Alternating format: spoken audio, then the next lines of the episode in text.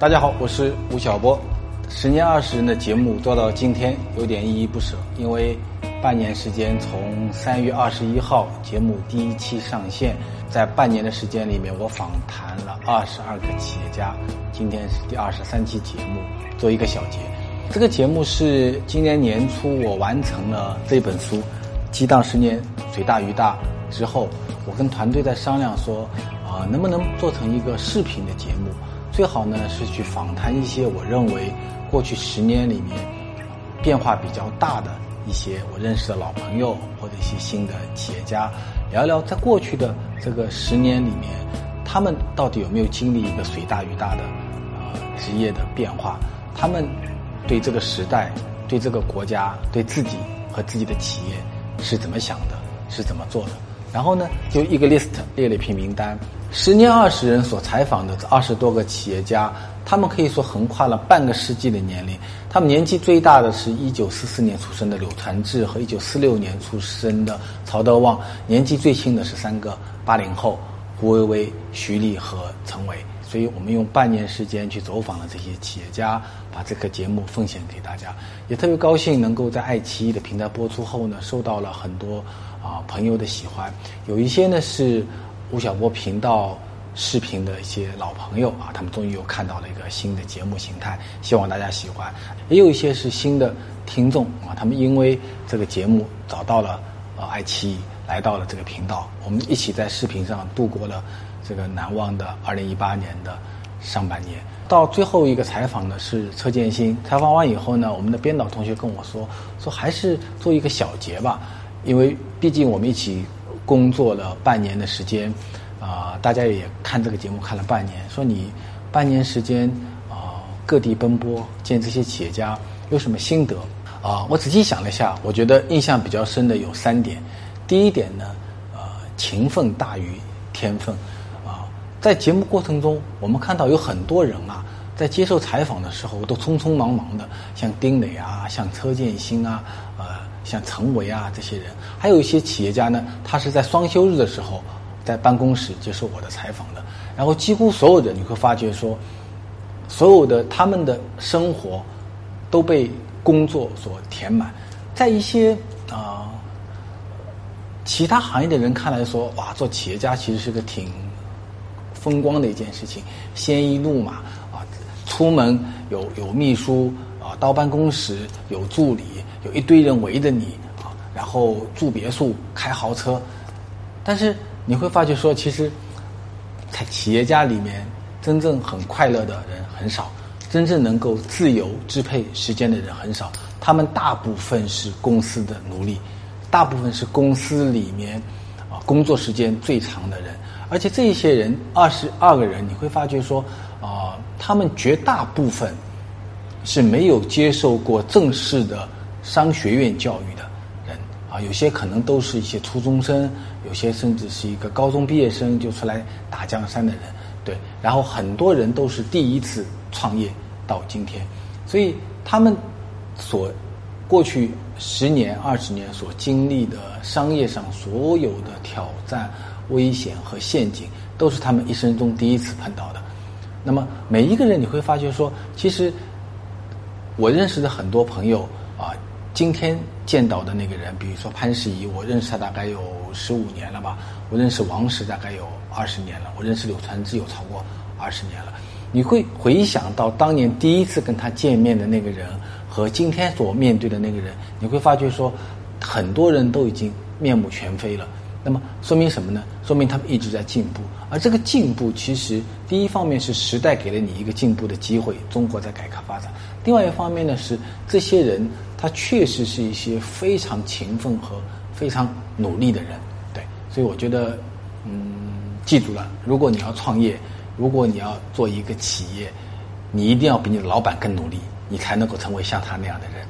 因为他们本身就不太相信天分这件事儿，他们只相信勤奋这件事情。第二呢，我觉得，啊，我所接触的这二十多个企业家有一个挺共同的特点，就是他们都是一些乐观的保守主义者。二十多个人，每一次采访，我都会问他们一个问题：说你是一个保守的人，还是一个激进的人？如果你从头到尾看了我们这二十几期节目的话，你会发觉一个很有趣的事，就几乎很少有人说我是一个激进的人，大部分认为说，哎，我是一个偏保守的人。你看，甚至连周鸿祎同学，大家都认为说就是个周大炮，连周大炮都认为说啊，我是一个偏保守的人。只有一个人，车建新说我是个激进的人。但是你听下来，他跟你说什么呢？他说，其实我是个胆小的人。他认为所谓的激进就是啊，我是一个追求极致的人，我是一个最喜欢做第一个。最大啊，最漂亮的那个人，但是我又是个胆小的人，对，所以所有的成功，我认为一个长期性的成功，都是在一个特别热爱的前提下，你是一个保守主义者。可能在很多人的词典中，保守主义是一个贬义词，对吧？你你你你不敢变革，但在企业界，保守主义，我认为它就是一个敬畏变化、敬畏不确定性的人，因为你每天。你的所有的变化、危险和不确定是你与生俱来。当你成为一个企业经营者，你就必须要面对的一件事情。所以，如果你没有一个很保守和敬畏的姿态的话，那你很难走得很长远。这第一点。那第二点呢？你会发觉说，他们都是一些特别乐观的人，因为所有悲观的人都可能去研究哲学和研究文学去了，而且那些乐观主义者，甚至一些盲目的乐观主义者，他还会留在商业界继续存活下去。对，所以。嗯，这些人你会发觉说，他们可能呃支撑他们的能够走到今天的很多都是一些想象力。比如说我们这次访的两个啊八零后的创业者啊胡薇薇啊陈伟，我们不管今天共享单车成功还是失败，我们不管今天滴滴快车面临怎么样的危险和挑战，但你可以想象说，在四五年前，当他们要做这件事情的时候多难。你在马路上随时随地可以骑到一辆自行车，然后你无论骑到这个城市任何一个地方，你可以把车子放在那儿，人就走掉。那你会想说，这个城市需要多少辆自行车才能够完成这个场景？哎，但是一个八零后人，他愿意跳下去干这件事情。那滴滴打车也是，当你会想说啊，这个城市里所有的出租车都是有很多有上百家出租车公司所决定的，上面还有一个政府的管理机构，每个人的身份都被认知。那么，你通过一个 A P P 想要把这个政府管制的公共服务行业给彻底击碎掉，你敢想不？但是，就是这些年轻人，他敢于想这些事情。所以，你问他危险有没有？当他出门的时候，每一天都是天打雷劈，到处都是荆棘陷阱。但是，你必须要对这个状态保持极大的乐观主义。所以，这些人能够活到今天。中国的企业家，甚至全世界的企业家吧，大概都是一些，呃，乐观的保守主义者。第三点呢，我觉得是年轻真好。对，啊，这一轮的采访，其实他们的企业家的年龄横跨了半个世纪，从五零后到八零后，中生代是六零后的那一波人，所以他们可能整个一个阅历都不一样，创业的环境不一样，但你会发觉有一个共同的特点，就是。他们进入创业状态的时候啊，大概都是二十多岁，啊，柳传志是四十岁，对，柳传志年纪大一点，柳传志是四四四四年的，他是七八四年创业的，对，所以你会发觉这一代企业家，无论他们现在的年龄有多大，但是他们绝大多数进入到创业状态的话，都是二十多岁，有一些二十三岁，有的二十六岁，有的二十。八岁啊，无论是像李书福的呃这些草根创业的人，还是像沈南鹏、曹国伟这些呃留学归来创业的人，他们都是在二十多岁以后就开始创业，然后在很早的时候就获得了比较好的一个一个成功。所以你看到他们的时候，你会发觉说啊，年轻真好。所以一个年轻人，如果你有一个梦想，你有一个专业的技能，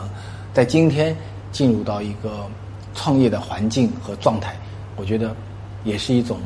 不负此生的一个做法。我们这个十年二十人的节目，还要非常感谢沃尔沃的鼎力支持。呃，沃尔沃在过去的十年中，也是我们公司案例研究一个重要的。一个对象，因为大家知道，在二零零九年的时候，中国的汽车产销量超过了美国，成为全球第一制造业大国。同时，那一年汽车行业发生了一个非常重大的事情，就是中国的吉利集团全资收购了沃尔沃。所以你很难说今天沃尔沃是一家外资品牌还是一个中国品牌，因为它的绝对控股方是我们中国人，是李书福。我们这一次也采访了李书福啊，我记得我第一次去他早年路桥做那个灯板，呃。摩托车的公司的时候是九十年代初期的时候，也就是大概二十五年前的时候，呃，你会发觉说，当年从一个路桥的特别小的装配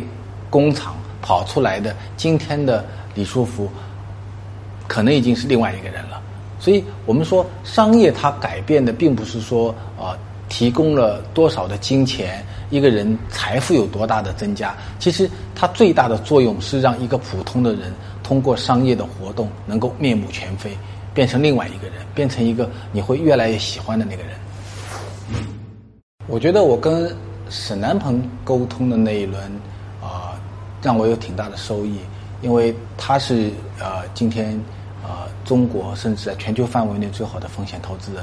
我发觉我我长期做实体经济研究的。但是你从一个投资人的角度，你去看阿里，你去看共享单车，你去看一些呃人工智能和制造业的转型，他的角度会不一样，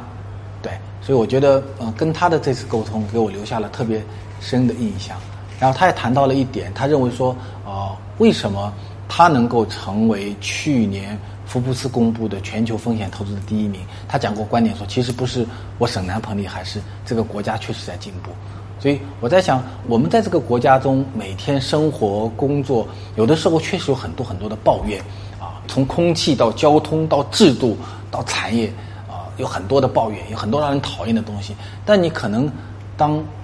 岁月老去以后，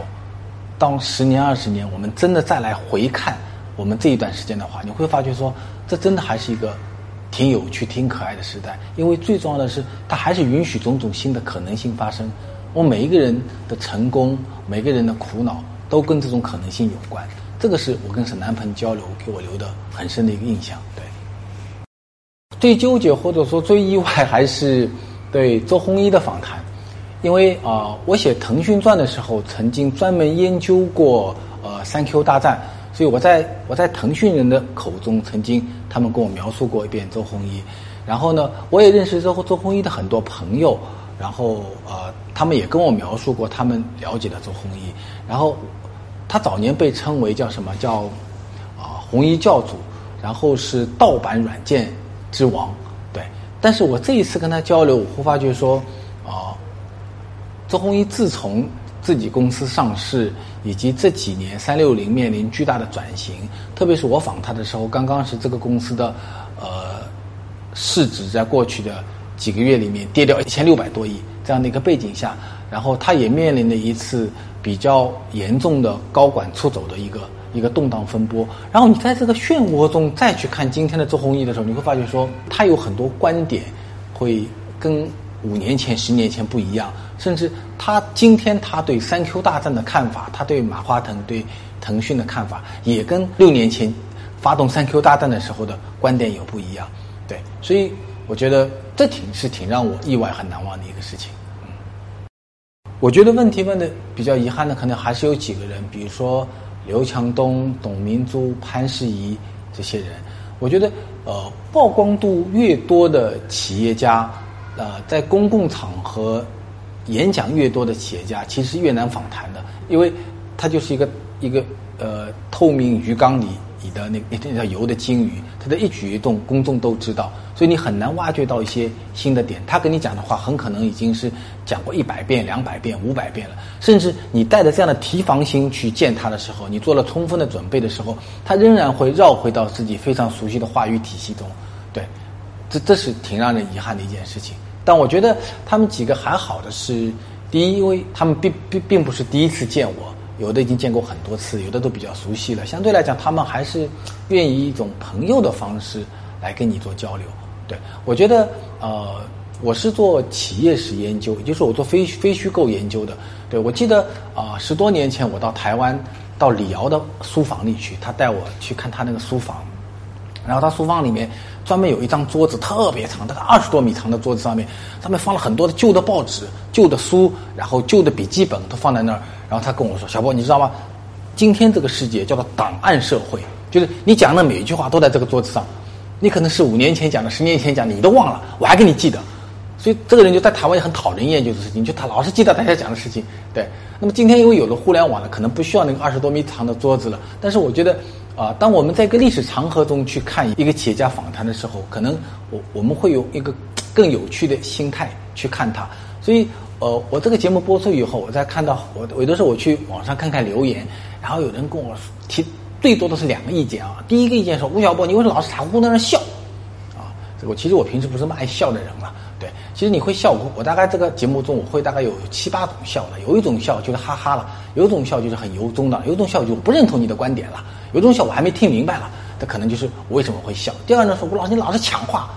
对不对？为什么会抢话呢？但第一是我不好，因为是我脑子脑子转的比嘴巴转的快。但另外一方面是我如果不抢话的话，他讲出来的话你都不愿意听，我的点击量会下滑的更厉害。对。所以抢话本身也是跟他一个交流沟通的一个一个过程。他只要不被我激怒，他说被我激怒，也是我挺高兴的一件事情啊。所以在这里也回应一下同学们。我以来最想拜访的，我认为可能还是两类人吧。一类人就是他真的是一个有可能成为世界级企业家的人啊，比如说马化腾，比如说啊马云这些人。我这一次做十年二十年初的时候，我去参加一基金的。啊，会议，我是一基金的监事，马化腾是董事。然后我跟马化腾说：“我说 Pony，我要做十年二十，你能不能接受我的采访？”马化腾说：“不要让我面对镜头，啊，书面采访都可以。”啊，他就这么很晚的 拒绝我了。对他可能到现在还是很怕面对镜头，不知道为什么。对，应该好好去教教他。对我还是愿意访这些世界级企业家，因为他们代表了中国的一种可能性。我们说一个国家的商业文明的进步怎么体现？我认为就体现这两个东西：第一，体现在人；第二，体现在物。人就是你有没有那些世界级的企业家？二物，你有没有一些世界级的技术和商业模式？那我愿意访他们。对，第二呢，我觉得如果下次还有一个十年二十人这样的访谈的话，我愿意有更多的比例给年轻人。这次很可惜，没有没有一个九零后的企业家，或者没有一个九五后的企业家接受我的访谈。对我希望下一次的话会有，因为历史世界永远是属于年轻人的。对，本来这次还有呃褚时健。老先生会接受我们访谈，当时是约着他年初他的生日那一天到爱劳山去见他，跟他做访谈。但是后来因为啊，是因为我的问题，一些种种的原因，没有办法赶到云南。啊，他今年九十岁，在这里祝他生日快乐。对，也希望以后有机会能够访谈他。另外呢，如果还有十年二十人，啊，我希望能够访谈一些中国的经济学家。今年中国有几个经济学家已经快快九十岁了，啊，像吴敬琏、毛于轼。厉宁啊，张五常啊，这些都已经八十八岁、八十七岁的人了。我我希望以后有机会能够访谈这些老先生，让他们来谈谈他们的一生和他们对改革开放的一些自己的心得和对未来中国的啊看法。对，我觉得跟有趣的人在一起是一件挺有趣的事儿。